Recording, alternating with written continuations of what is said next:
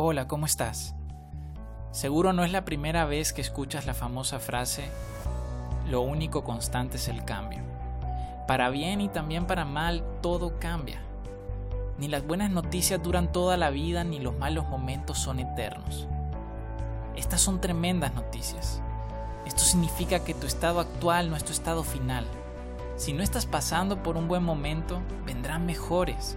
Y si estás en tu mejor momento, no dudes que puedes estar mejor si sigues luchando por ello.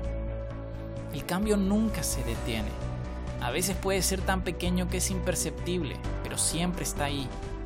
Las pequeñas semillas crecen hasta formar un árbol frondoso, y aunque a veces parece que no está creciendo, con el tiempo es inevitable no ver cuánto han crecido. Lo mismo nos pasa a nosotros. Somos semillas con el potencial de llegar tan alto como queramos, Solo tenemos que seguir luchando por alcanzar nuestros sueños. Tenemos que regarlos, limpiarles la maleza, abonarlos, cuidarlos, darles sol, enderezarlos y garantizar que las raíces tienen espacio para crecer también. Ya lo decía John Maxwell, a veces sobreestimamos lo que podemos hacer en un día y subestimamos lo que podemos hacer en un año. Queremos ver resultados rápidos y la magia requiere tiempo. Estamos ansiosos y no somos pacientes. Pero tengo buenas noticias. Tú estás en control. Puedes cambiar el guion, el camino, la dirección, la velocidad y hasta el vehículo en el que te mueves en la vida. No estás amarrado a nada, solo aquello a lo que no estás dispuesto a soltar. No ves que resistirte al cambio es lo que te cansa, lo que te estresa, lo que te detiene y te estanca. El mundo avanza y tú te detienes. No vas en reversa.